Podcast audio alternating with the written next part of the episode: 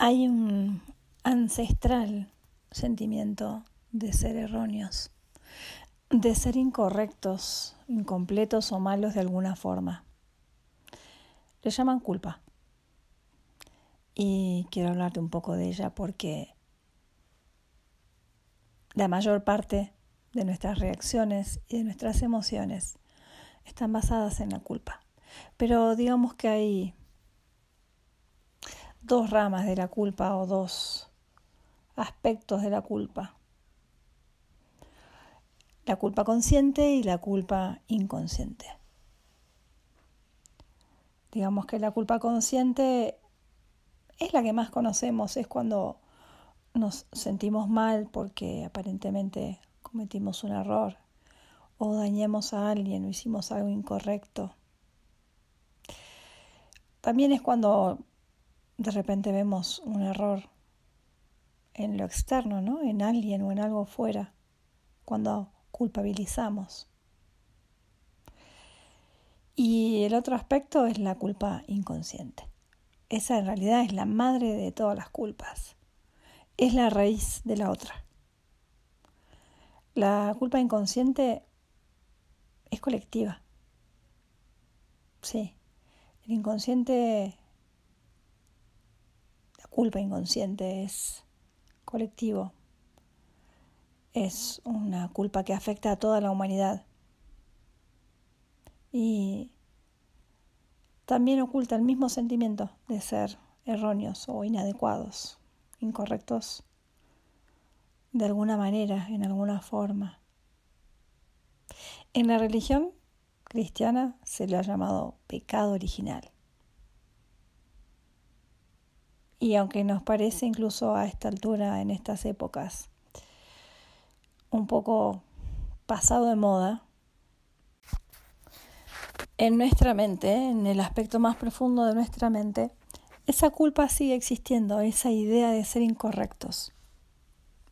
Si solo prestáramos atención a los comentarios que, que hacemos acerca de los humanos, o las mujeres acerca de los hombres, o los hombres acerca de el dinero o de la homosexualidad. Hoy no tanto, claro, por supuesto, pero si miramos un poquito para atrás, no tan para atrás, veíamos la culpa por todas partes.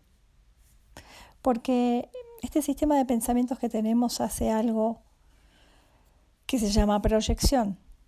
Y entonces esa culpa que es inconsciente, inconsciente porque no somos conscientes de ella, la proyecta hacia afuera. ¿Para qué? Para que no la sanemos. Para que no podamos ver las bases de esa culpa.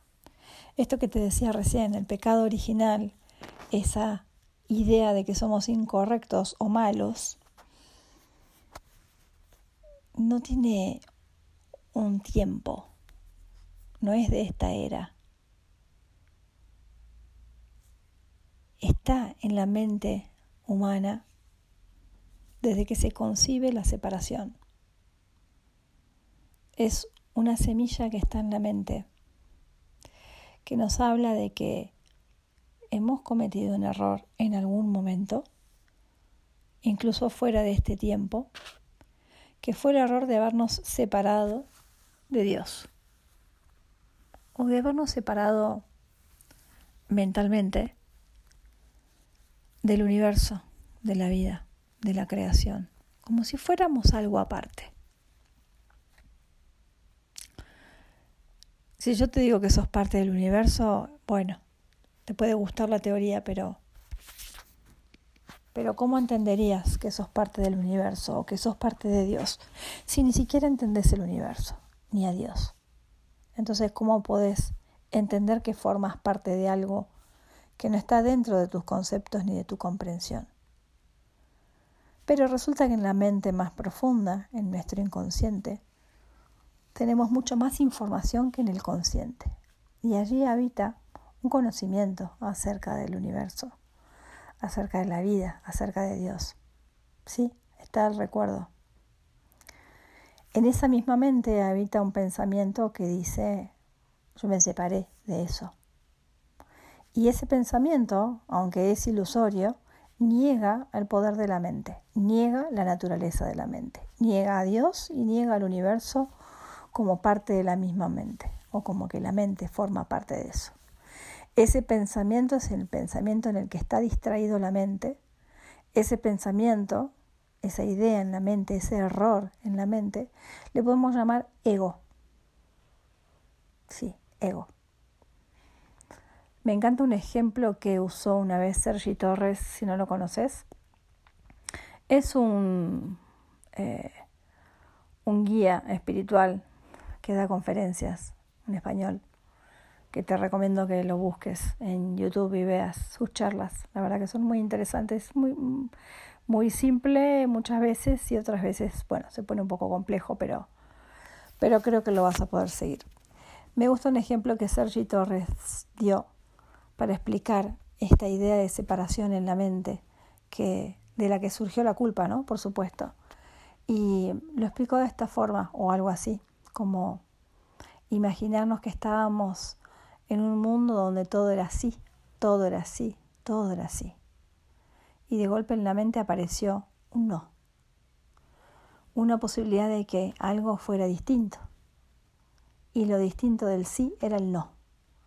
Y desde el no, entonces la mente, que vivía en un mundo de todo sí, empezó a experimentar la experiencia que traía el no, que venía con limitaciones, que venía con escasez, que venía con inseguridad, que venía con muerte. Entonces, esto mismo es lo que pasa en nuestra experiencia. En la mente, que vive en Dios, que vive en la totalidad, en la eternidad, en la pura creación divina del amor, surge una idea de cómo sería algo distinto de esto. Y lo distinto del amor es el miedo, y lo distinto de la eternidad es el tiempo.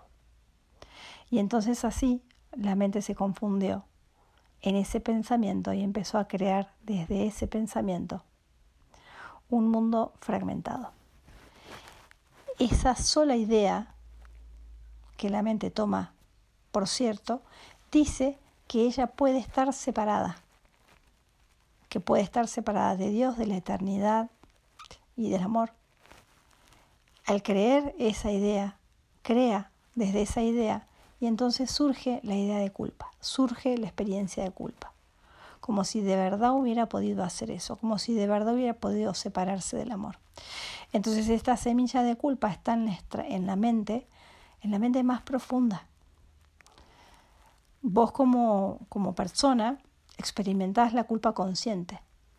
Y la culpa inconsciente la podemos ir viendo en, en la mente colectiva como un montón de pensamientos que podemos identificar, pero no vamos a acceder a esa culpa inconsciente primaria, porque todavía tenemos mucho miedo de mirar ahí. Este sistema de pensamientos que fue creado desde la idea de separación, que nace desde esa idea de separación, cuida bastante bien que no miremos dentro. En el programa anterior te propuse empezar a mirar dentro, incluso ponerte algunas alarmas para chequearte. La culpa mm, no es algo que sea cierto, pero se vive como si lo fuera. Entonces vamos a empezar desde, desde los lugares donde más fácil la podemos reconocer para ir viajando hacia nuestro interior y empezar a deshacernos a través del perdón de la culpa que habita en el inconsciente. Esa no es que la vayamos a sanar nosotros, nosotros nos vamos a disponer, nos vamos a abrir camino hacia nuestro interior y esa culpa va a ser sanada por algo divino en nosotros. Por eso que está unido todavía a la vida, al universo, a Dios. Eso es lo que nos va a sanar. Y eso está en nosotros. No está en la persona y no está en el personaje y no está en el ego. Está en nosotros, pero está en nuestra mente, en la conciencia más profunda. Así que te invito a que juntos veamos hoy un poco más cómo se expresa la culpa. Vamos a ir de afuera hacia adentro. Cómo se expresa la culpa en nuestra vida, en tu vida, en mi vida.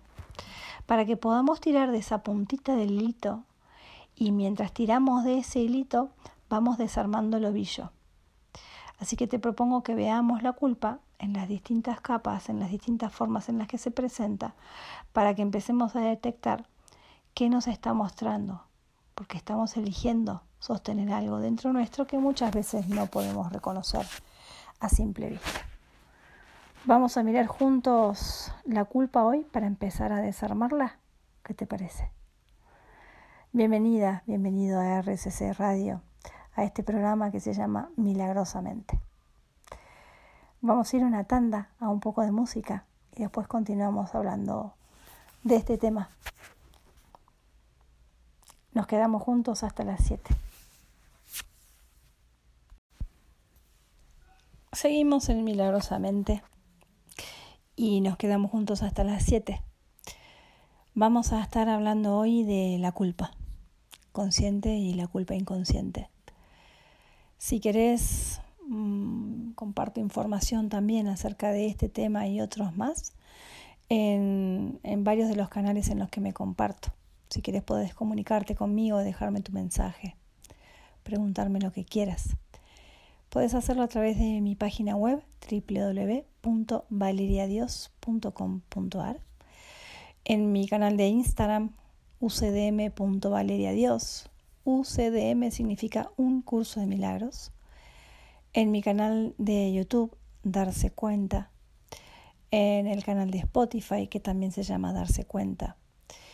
Y vas a poder encontrar en cualquiera de estos canales un montón de información, desde videos, audios, notas.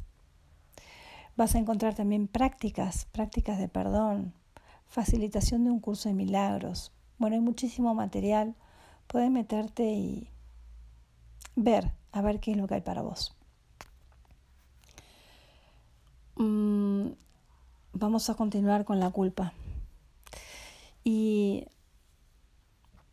esta culpa que habita en nosotros, en nuestra mente, en un lugar muy profundo, es mm, la raíz de que muchas veces nos sintamos incorrectos, pero nosotros pensamos que nos sentimos incorrectos por alguna cuestión de nuestra vida, ¿no? Porque hemos hecho algo malo o capaz creemos que le hicimos daño a alguien o no tomamos la mejor decisión o el resultado no fue bueno o no lo dimos todo.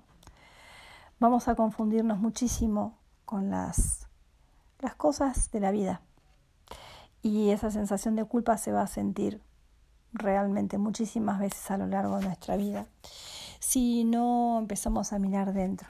Es decir, podemos usar las situaciones que se están manifestando fuera, aparentemente, para ver los pensamientos de culpa que tenemos. Sí, todos esos pensamientos nos están mostrando una serie de creencias falsas sobre nosotros mismos. Esas creencias están configurando el personaje, están dándole estructura a quien creo que soy. Esas creencias están negadas, no son conscientes. Entonces no nos podemos hacer responsables de las creencias y perdonarlas porque no las vemos. Entonces vamos a sentirnos mal, vamos a tener malestar muchísimas veces y esto nos va a empujar a querer resolver las cosas afuera. Y vamos a defendernos muchas veces porque una de las cosas que hace este sistema de pensamientos cuando sentimos culpa es proyectarla afuera.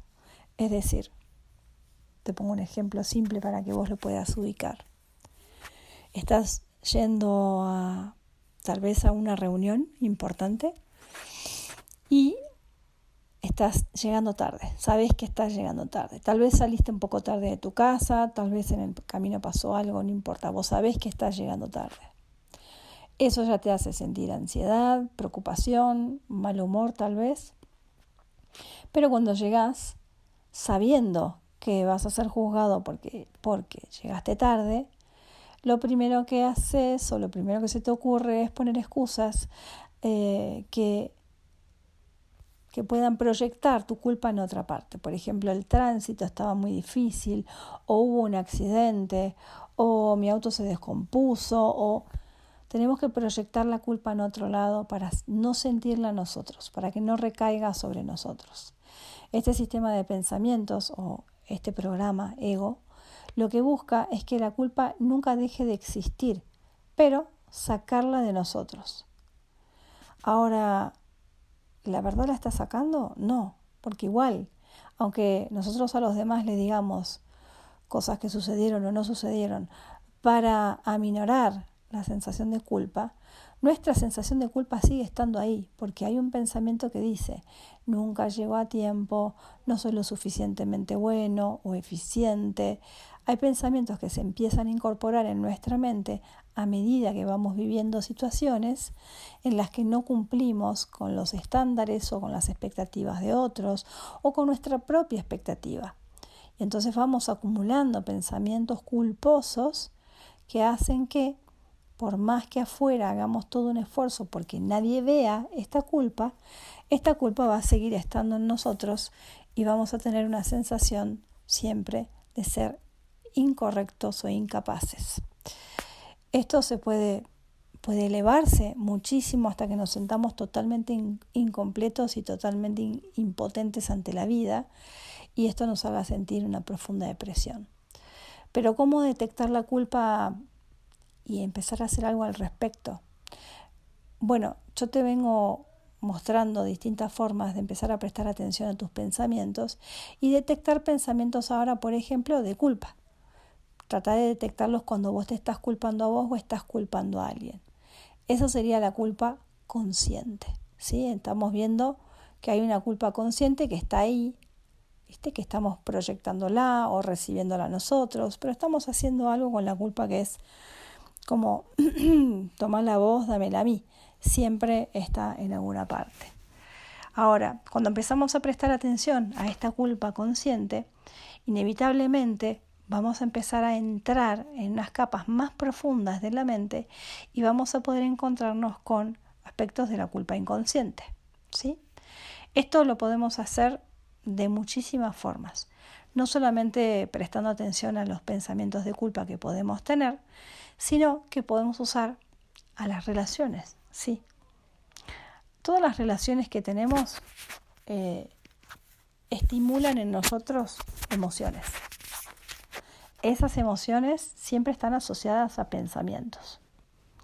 Y pueden ser eh, pensamientos de culpa, o de victimismo, o de desconfianza.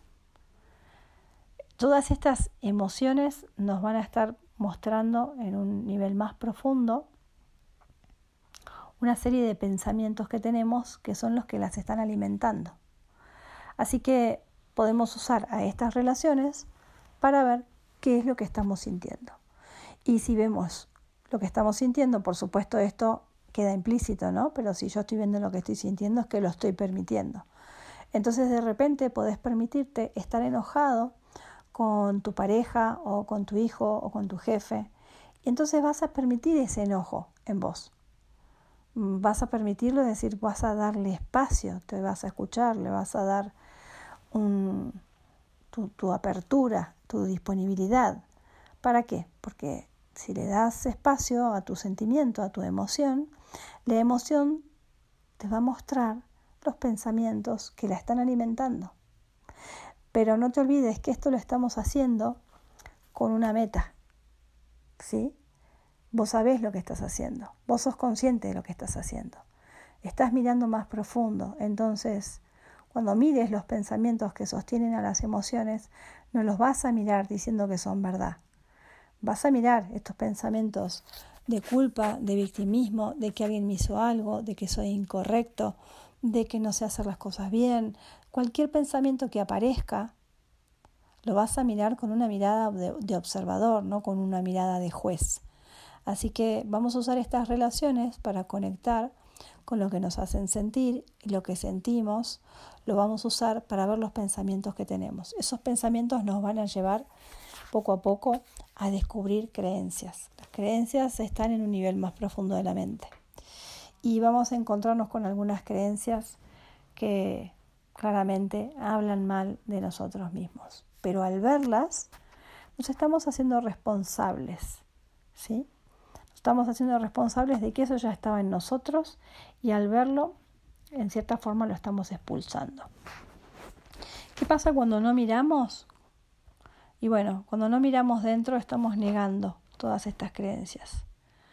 Y, y al no hacernos conscientes, o sea, al no mirarlas porque las negamos, entonces no nos podemos hacer responsables. Y como no nos podemos hacer responsables, entonces esas, esas creencias siguen ejerciendo presión dentro de nuestro inconsciente y siguen generando efectos en el nivel emocional y siguen generando efectos en nuestras reacciones, es decir, nos ponemos reactivos, nos ponemos a la defensa. No podemos resolver nada. Lo único que hacemos es empezar o continuar proyectando todo esto en las relaciones y en otros. Entonces no podemos sanar. Así que presta atención a todos los destellos de culpa que veas cuando estás teniendo alguna actitud de vos que no te gusta de vos mismo o cuando vos ves una actitud en otro que no te gusta, fíjate cómo estás culpabilizando y hacete responsable de los pensamientos que genera toda esa situación. Los pensamientos de culpa hacia otro, los pensamientos de culpa hacia vos, fíjate que están basados en algunas leyes que son leyes personales de lo que está bien y de lo que está mal. Y las que no son personales son leyes colectivas. Y las leyes colectivas ni siquiera tienen un fundamento real. Entonces, fíjate que si vos pones en duda estas leyes, tu paz va a volver a vos. En definitiva, estamos hablando de la culpa, porque si la miramos de frente, se va a deshacer y cuando la culpa se deshace, lo que vuelve a su estado natural en mi mente es la paz. Mi mente es pacífica y como te dije al principio, vive en Dios, en la eternidad, en la fuente, en el amor, en el universo, es parte. Así que cuando empezamos a despejar estos obstáculos que hay en la mente, como la idea de culpa, la mente vuelve a su estado natural. Y eso lo podemos experimentar aquí, ¿sí? Aquí, en las relaciones, en tu vida misma. Te quedas un ratito más conmigo aquí en Milagrosamente hasta las 7. Ahora nos vamos juntos a escuchar un poquito de buena música aquí en RSC Radio Comunicativa. Y seguimos aquí en Milagrosamente juntos hasta las 7. Gracias por quedarte un ratito. Y seguimos hablando de la culpa. En este caso me gustaría enfocarnos en las relaciones. ¿sí? Cada persona que te produce una emoción fuerte es un maestro. La situación en sí es una posibilidad. Y me gusta poner el ejemplo, muchas veces me gusta usar ejemplos visuales, y podemos hacerlo de esta forma. Imagínate que cada relación, esas relaciones importantes para vos, sostienen un espejo. ¿sí? Imagínate a esa persona, esa persona sosteniendo un espejo. Ella no es un espejo en sí misma, sostiene un espejo y en ese espejo vos te ves reflejado, pero está pasando algo más.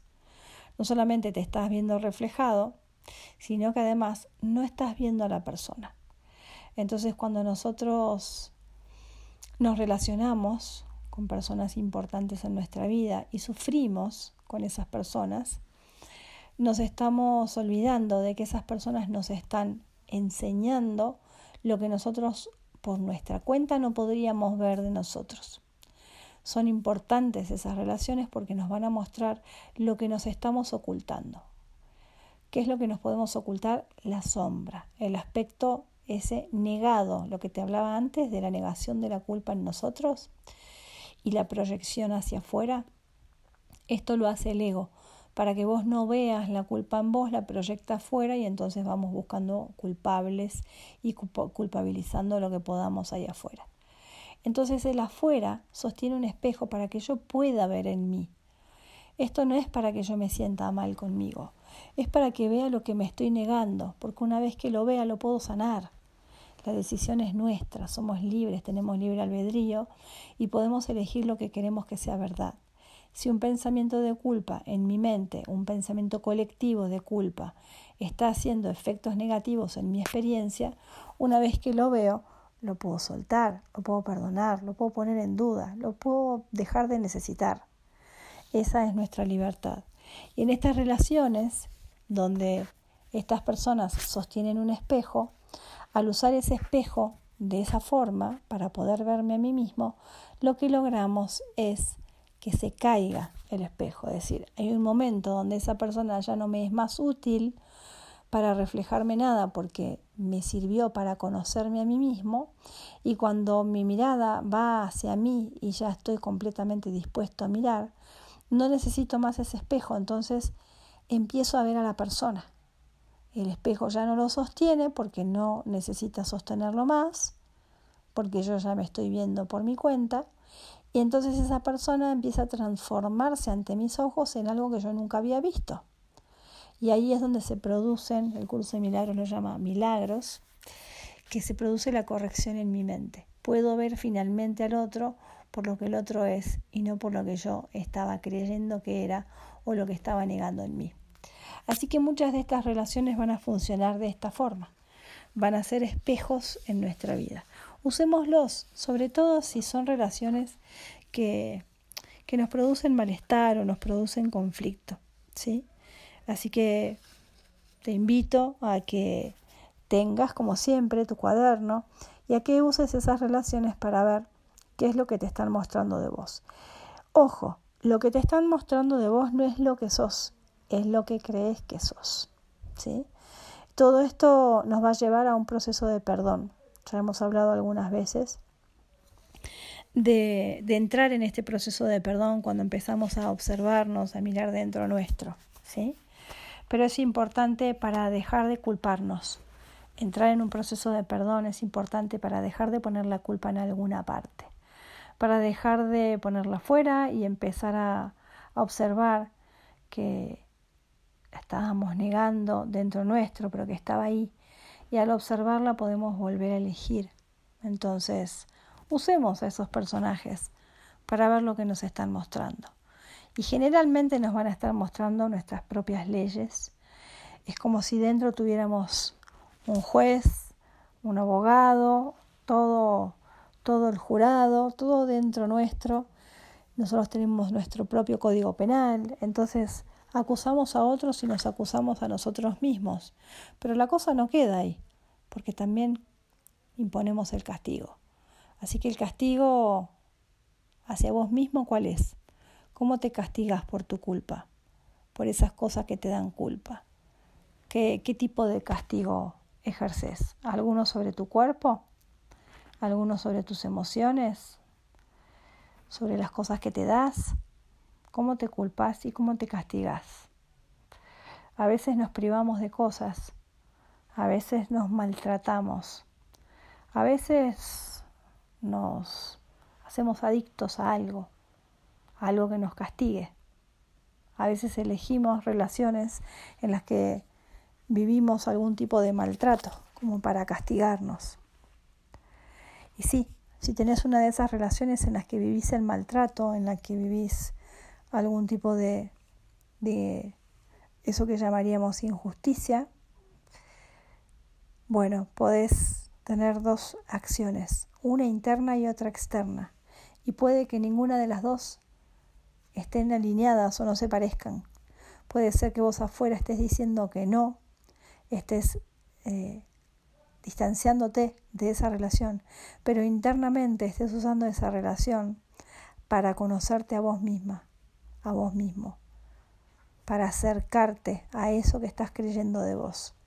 No olvidarte y negar la relación, sino usarla, seguir usando esa relación. De hecho, de hecho podemos usar relaciones con personas que ya no están, con personas que partieron, usando primero, por ejemplo, las cosas que nos hacían sentir mal, la herida, esas cosas que nos herían, que nos dolían, y empezar a verlas como, a ver, en todo esto, ¿dónde estaba la culpa?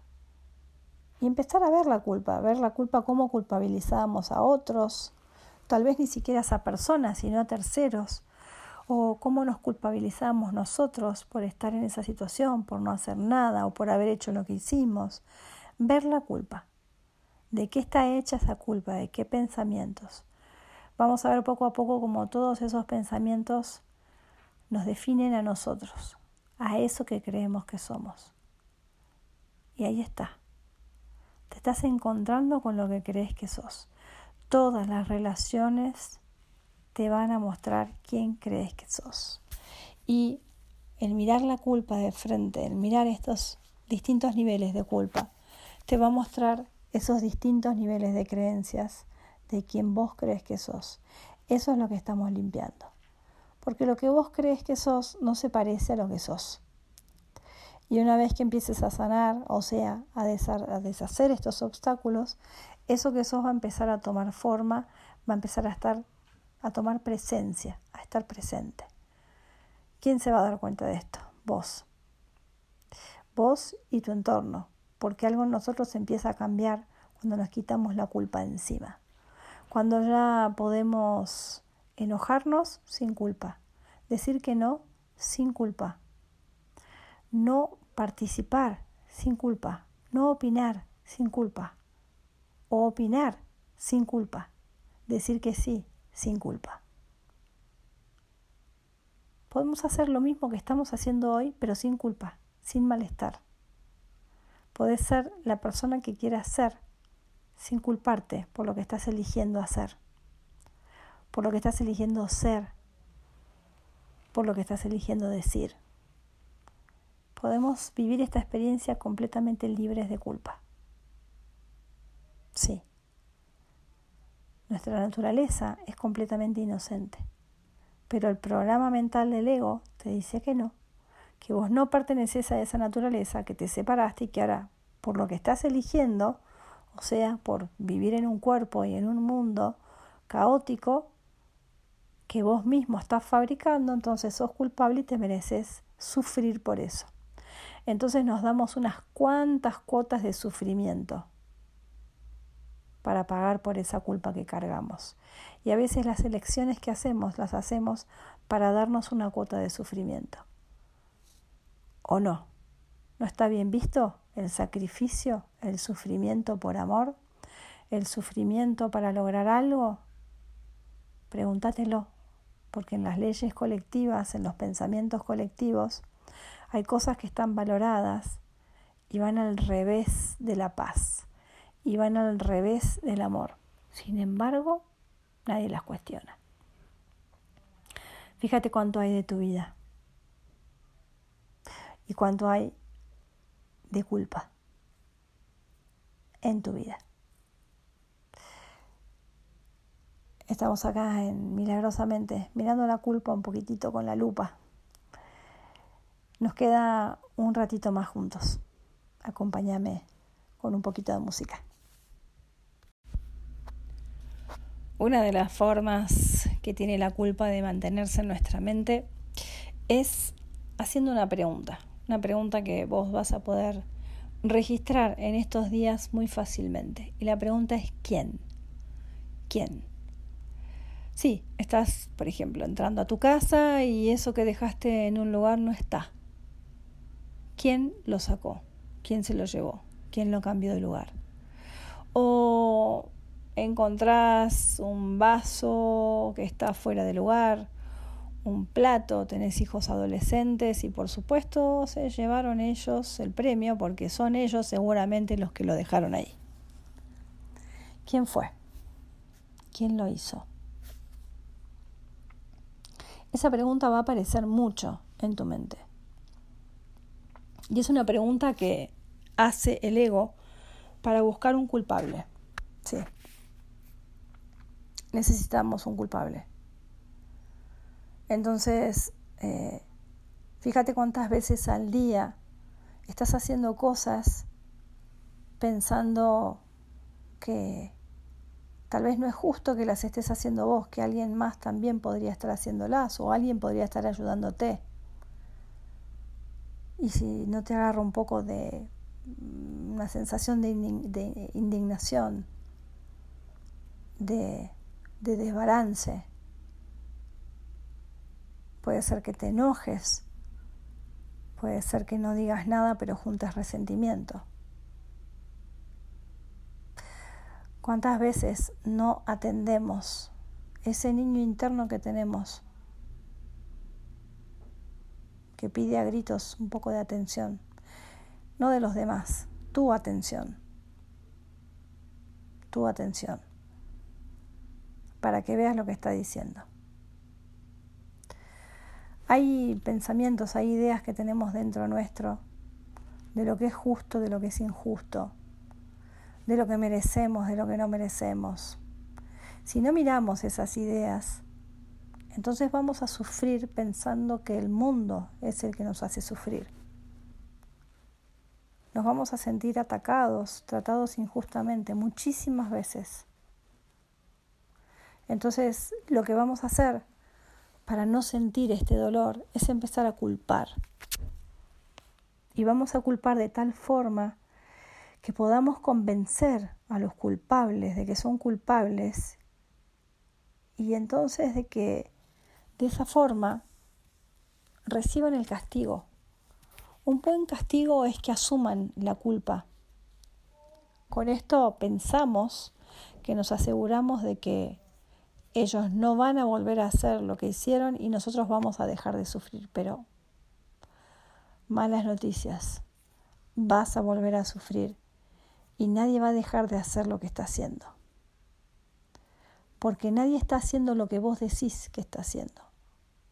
Todos hacemos lo que hacemos y muchas veces, o la mayor parte de las veces, nos resulta imposible registrar qué es lo que el otro siente con eso que hacemos, qué es lo que el otro interpreta, qué es lo que el otro ve. Entonces, si estoy con ganas de culpar a alguien, seguro lo voy a poder hacer porque no hay forma de que yo pueda controlar de ninguna manera lo que sucede en el mundo, las reacciones de las personas, la forma en la que piensan y sienten las personas y la forma en que me afecta a mí eso. No lo puedo controlar, pero sí lo puedo observar. Puedo volverme un ser consciente y responsable. Y puedo empezar a ver que ese mundo con el que me relaciono me está mostrando mi culpa inconsciente. Si de verdad no querés más culpa en tu vida, empezá a usar tus relaciones para ver con cuánta culpa te estás cargando.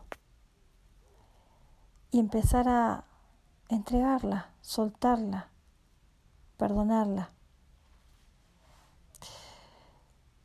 No hace falta que carguemos con culpa, porque no es nuestra naturaleza no somos seres culpables.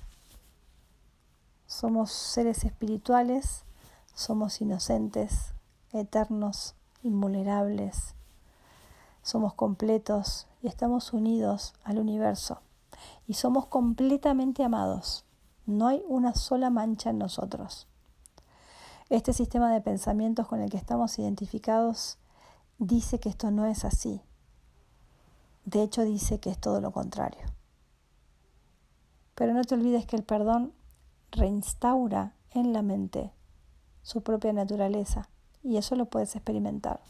Las personas que han continuado por este camino, que se han iluminado, lo han descubierto, lo han recordado y lo han vivido. No solo lo han vivido, sino que lo han compartido.